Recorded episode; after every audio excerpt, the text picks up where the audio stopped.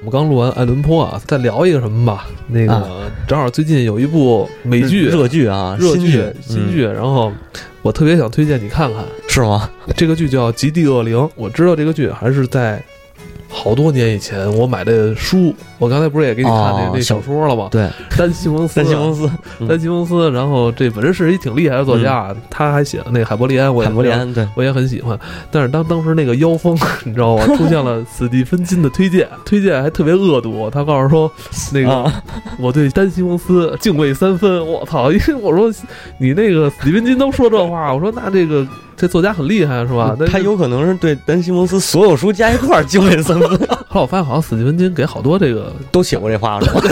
他给很多他们当时这个美国作家就是反正互相吹捧嘛，嗯，是是都是，说这话。咱历来都是这事对，儿。他说远了，说这个极地恶灵讲的是一什么事儿？历史上是一个著名的这个北极探险的事儿，以这个历史事件为一个蓝本，然后他讲的是第一艘使用蒸汽动力船去寻找传说中的西北航道这个探险。哦，西北航道那边的事儿，哦，怎么着？嗯你去过？没有没有没去过，我我操！怎么有一种恍然大悟的感觉啊！我我以为是那个，因为是这样，就是那个北方航线吧，咱们统一叫北方航线的话，是分东北航道和西北航道两个的。嗯西北航道是走那个加拿大那边儿，英国人信心满满的探索这个新的航道，嗯，好像据说是有一艘船啊就消失消失了。啊，我，好像我也听说过那个，嗯，是那个什么，是那富兰克林爵士还是叫富兰克对对吧？他那艘船，嗯，姓福的那个，嗯，这次能改编嗯，美剧，我其实挺兴奋的，你知道吗？嗯，因为小说我实在是没读下去，你不知道他这个故事是如何推动的，就是他那个开篇没开好，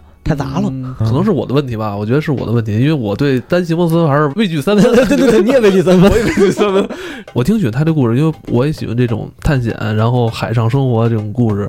嗯，但我觉得他可能是借着这个壳写的是人。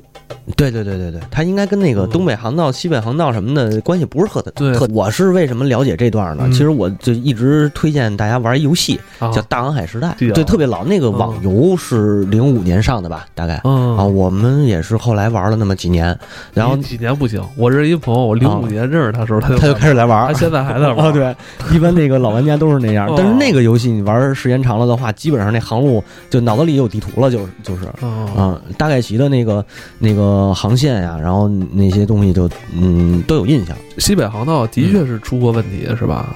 是出过问题。嗯呃，一八四五年就是这个富兰克林爵士，嗯他是乘坐的这应该是英国的事儿，英国的那个埃列巴士号，嗯，呃和这个特洛尔号，这嗯。或者对特洛尔这两艘船是恐惧号跟幽幽灵号，Taro 嘛，Taro 他那个那个那个翻译，嗯对这两艘船确实是出事儿了，失踪了。是因为什么呀？他们遭遇了一个没有融冰的夏天。当时他们那个时节是好像六七月份儿吧，就按理来说温度高，温度高一些啊。呃，蒸汽船是应该一八四五年，如果是蒸汽动力，它也是木质结构，它会包点金属皮，它会包那个，但是它动力肯定达不到那个程度啊。对蒸汽还是嗯啊，毕竟还是蒸汽。你这样说吧，咱们就是说那个去呃北就是北极航极北航线嗯探索啊，嗯其实是你算从十五世纪那个十五世纪是对，差不多就开始有人往那边走了。呃，不光是英国，欧洲为什么有大航海时代？嗯主要是因为这个奥斯曼土耳其抢占了，嗯，打打到那哪儿伊斯坦布尔那边，嗯然后那个摁住了那那那个苏伊士运河吧，相当于就是现在是苏伊士运河那块儿，嗯嗯呃，然后东西方没法经商了。哦，等于它切断贸易线了。切断贸易线了，你想买什么东西，你都得从我手里买啊，贵啊！当时奥斯曼土耳其的舰队是最强的，哦然后但是欧洲这边可能西班牙稍微好一点，英国不行，怂的跟那个什么似的，哦，然后当时那个阶段还不行。不行的。但是但是没办法，你必须得走海上贸易，因为你陆战你打不过人家，哦人家摁着那个，人家在那个最关键的隘口那儿卡着你，你想要什么你都拿不着，对吧？没没没没办法，他没办法，所以才开开始这个航线。嗯但是当时最早的人实际上是，呃，就相当于是这个哥伦布发现美洲新大陆嗯这故事差不多，嗯呃，想往东方去。要么就是想往这个香料群，那会儿叫香料群岛，现在就是东南亚，嗯反正就是想去那个能买着能买着茶和香料的地方。啊，他们主要是这个 主要是这个这这对于当当时他们英国人来说都是奢侈品，他们属于刚需，刚我觉得他们属于刚需。太爱喝茶了，对对 太爱对，喝茶了。而且他们用那个香料主要是为了保质，就是航海的时候保质那个肉类啊，保持那个肉类没有异味儿啊、哦，就是坏了我也吃不出异味儿来。最强的，可以说地表最强的 那两艘蒸汽船啊，在北极圈一连遇上了两个没有冰融的夏天。哦，这这就对这这就这就太艰苦了，太艰苦了。它就是这那船就开着开着，一开始还是那个冰水呢，冰水混合然后后来直接冻了。开着开着 我说这船怎么开到陆地上了？这种这戏应该是会出现大怪物，但我觉得大怪物嗯可能不是这个西蒙斯当老师想真正表达的东西，他可能嗯还是想对在这个历史事件上添油加醋一番吧。有可能嗯更多是想说人吧。故事里交代是有这个爱斯基摩人，应该是有，那边应该是有，因为这个后来就是是历史上面真实发生这件事儿之后啊，嗯还有一探险家找他们去了，啊有一个探险家去找他们去，但最后是没从呃没从水路找着他们，啊反正是呃就是呃找对是找他们的时候被困了，被困以后又换的雪橇，从陆路走的。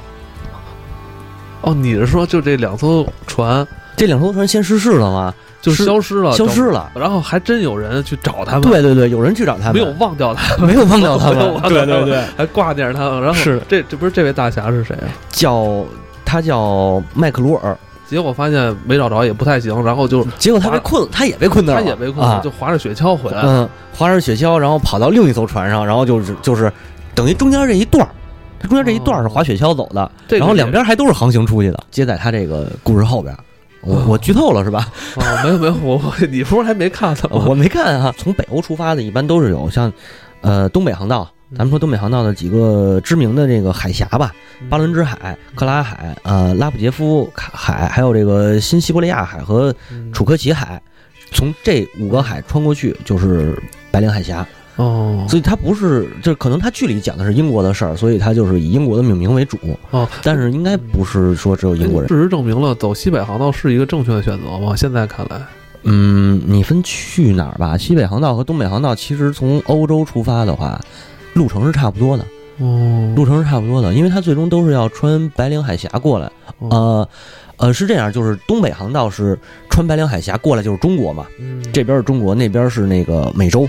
然后你穿那个西北航道过来也是穿白令海峡，嗯。是实际上这样是这样来看的话是一样的，嗯。只不过一个是走北美的嗯。最北部，一个是走那个欧洲的最北部。当年那个谁德雷克，嗯德雷克他们就是差点就奔了北极航道，环到那个美洲美洲西海岸，嗯然后他一直往北扎嘛，往北扎，他差点就扎到北极航那个北极去。后来一看前面全是冰，过不去，嗯，然后就翻回头来，那么着又再往西绕，才回回回的那个英国。往北极走其实挺危险的，对，但是还真的就是那会儿的木帆船往北极走的人也不少，就真玩命，大哥们是真玩命。你想最早往北不是去，这儿干嘛呀？他就好奇呀、他有的人是好奇呀、北欧那几个国家可能去的人会多一些不，，北欧那几个国家反倒不去，反倒不去，对对对太冷了。人家出门都得去抢东西去，你往那边什么船都没有，他抢什么去啊？是人都知道那边没什么。对啊你最早那，你看那个有一剧叫《维京传奇》，嗯，你看过吗？嗯我知道，我知道，嗯我知道。《维京传奇》，我记得第一季刚一上来，那不是说他们就是我们要往东走，他们他们当时在丹麦嘛，丹麦说我们往东走，嗯。然后那个谁，那主角叫什么我忘了，他说不往西走，往西走有钱，然后他不是自己打艘船往西走去英国了吗？剩下那帮人都是奔东就往东就进北极了，就可能是抢爱斯基摩人去了。嗯这你反正我我觉着可能是啊，那地儿看着像那个你不是告诉说没什么剧我看啊，对对对，我这点儿有剧荒。我觉得你喜欢看历史的，嗯是吧？看历史、地理、人文的，我觉得可以推荐看看。行行行，你看这剧真的比看书好啃太多了。是哇，因为不用记人名儿，外国小说最怕的一件事就记人名儿。你要是看了剧之后，能嗯就是记住他们每人长什么样儿，对对你再看小说其实会容易一些。嗯行，看来这部剧应该还挺值得关注一下，关注一下，反正没得看，咱近期看看吧。今天就聊到这儿吧。好，好吧你 Then the boy turned around and swam back to tea. He called to the captain to haul him from the sea. The captain did not heed, for his daughter he did need. And he left him in the lowland, lowland, low. Left him in the lowland sea. Then the crew hauled him up, but on the deck he died. They wrapped him in a blanket and so very softly cried. Threw him overboard to drift among the tide. and he sank beneath the lowland, lowland, low, sank beneath the lowland sea.